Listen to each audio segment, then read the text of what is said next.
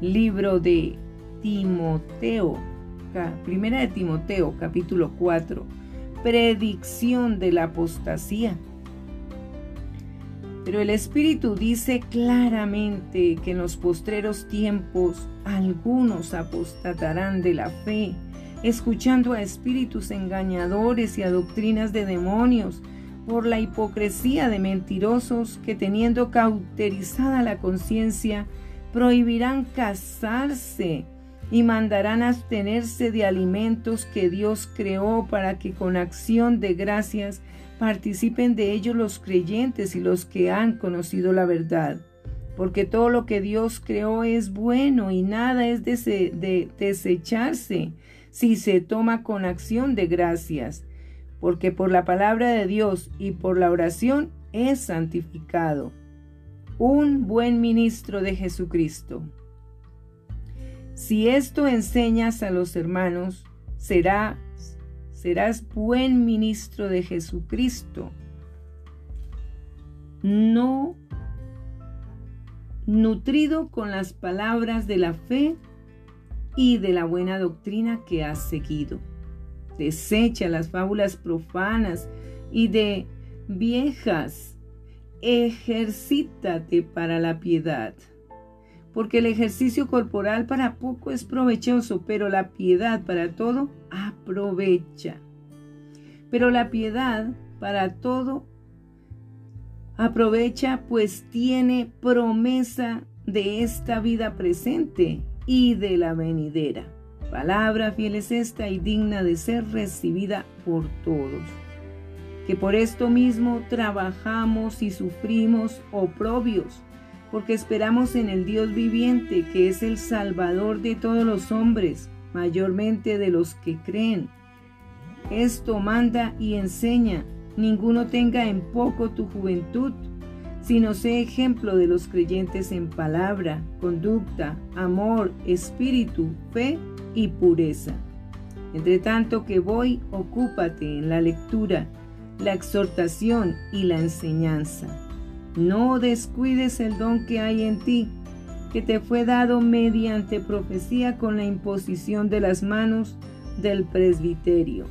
Ocúpate en estas cosas, permanece en ellas, para que tu aprovechamiento sea manifiesto a todos.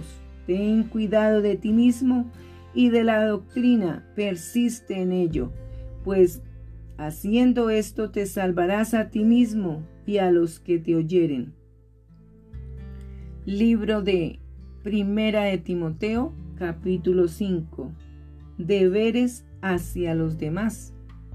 No reprendas al anciano, sino exhórtale como a padre, a los más jóvenes como a hermanos, a los ancianos como a madres, a las jovencitas como hermanas, con toda pureza. Honra a las viudas, que en verdad lo son pero si alguna viuda tiene hijos o nietos, aprendan estos primero a ser piadosos para con su propia familia y a recompensar a sus padres, porque esto es lo bueno y agradable delante de Dios. Mas la que en verdad es viuda y ha quedado sola, espera en Dios y es diligente en súplicas y oraciones noche y día, pero la que se entrega a los placeres viviendo está muerta. Manda también estas cosas para que sean irreprensibles, porque si alguno no provee para los suyos y mayormente para los de su casa, ha negado la fe y es peor que un incrédulo. Sea puesta en la lista solo la viuda no menor de 60 años que haya sido esposa de un solo marido, que tenga testimonio de buenas obras, si ha criado hijos, si ha practicado la hospitalidad, si ha lavado los pies de los santos, si ha socorrido a los afligidos, si ha practicado toda buena obra. Pero viudas más jóvenes no admitas, porque cuando impulsadas por sus deseos se rebelan contra Cristo, quieren casarse, incurriendo así en condenación por haber quebrantado su primera fe. y también aprenden a ser ociosas, andando de casa en casa, y no solamente ociosas, sino también chismosas y entremetidas, hablando lo que no debieran. Quiero pues que las viudas jóvenes se casen, críen hijos, gobiernen su casa, que no den al adversario ninguna ocasión de maledicencia, porque ya algunas se han apartado en pos de Satanás. Si algún creyente o alguna creyente tiene viudas, que las mantenga y no sea grabada la iglesia a fin de que haya lo suficiente para las que en verdad son viudas. Los ancianos que gobiernan bien sean tenidos por dignos de doble honor, mayormente los que trabajan en predicar y enseñar, pues la escritura dice, no pondrás bozal al buey que trilla, y digno es el obrero de su salario. Contra un anciano no admitas acusación sino con dos o tres testigos. A los que persisten en pecar, repréndelos delante de todos, para que los demás también teman. Te encarezco delante de Dios y del Señor Jesucristo y de sus ángeles escogidos, que guardes estas cosas sin prejuicios, no haciendo nada con parcialidad. No impongas con ligereza las manos a ninguno, ni participes en pecados ajenos. Consérvate puro. Ya no bebas agua, sino usa de un poco de vino, por causa de tu estómago y de tus frecuentes enfermedades. Los pecados de algunos hombres se hacen patentes antes que ellos vengan a juicio, mas a otros se les descubren después. Asimismo se hacen manifiestas las buenas obras y las que son de otra manera no pueden permanecer ocultas. Libro Primera de Timoteo, capítulo 6. Todos los que están bajo el yugo de esclavitud tengan a sus amos por dignos de todo honor, para que no sea blasfemado el nombre de Dios y la doctrina, y los que tienen amos creyentes no los tengan en menos por ser hermanos, sino sírvanles mejor por cuanto son creyentes y amados los que se benefician de su buen servicio. Esto enseña y exhorta.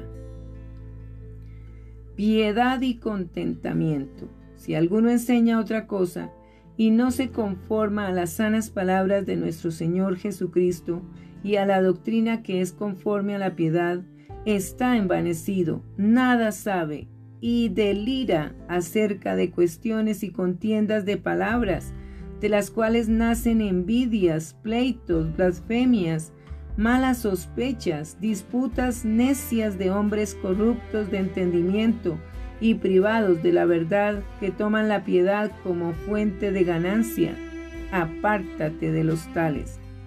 Pero gran ganancia la piedad acompañada de contentamiento, porque nada hemos traído a este mundo y sin duda nada podremos sacar.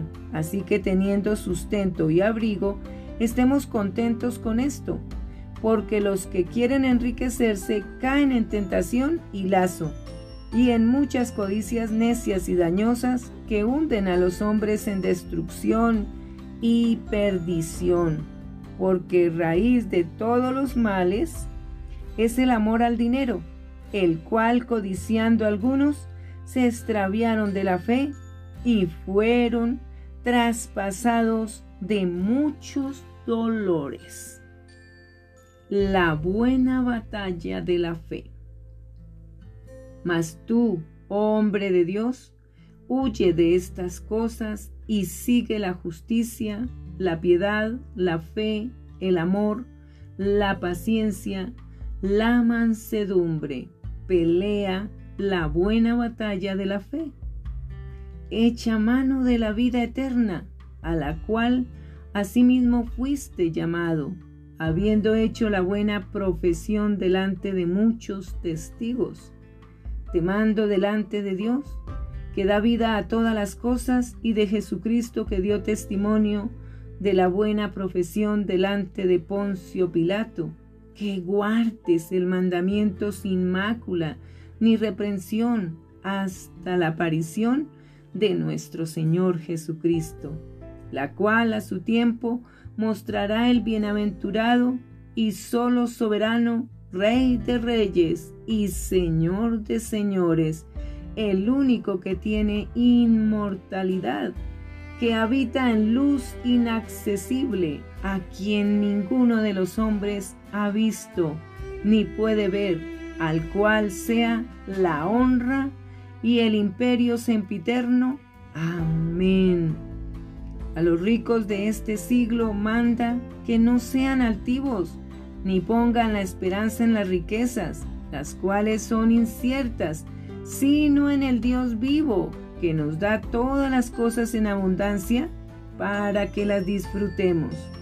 Que hagan bien, que sean ricos en buenas obras, dadivosos, generosos, atesorando para sí buen fundamento para lo porvenir, que echen mano de la vida eterna. Encargo final de Pablo a Timoteo.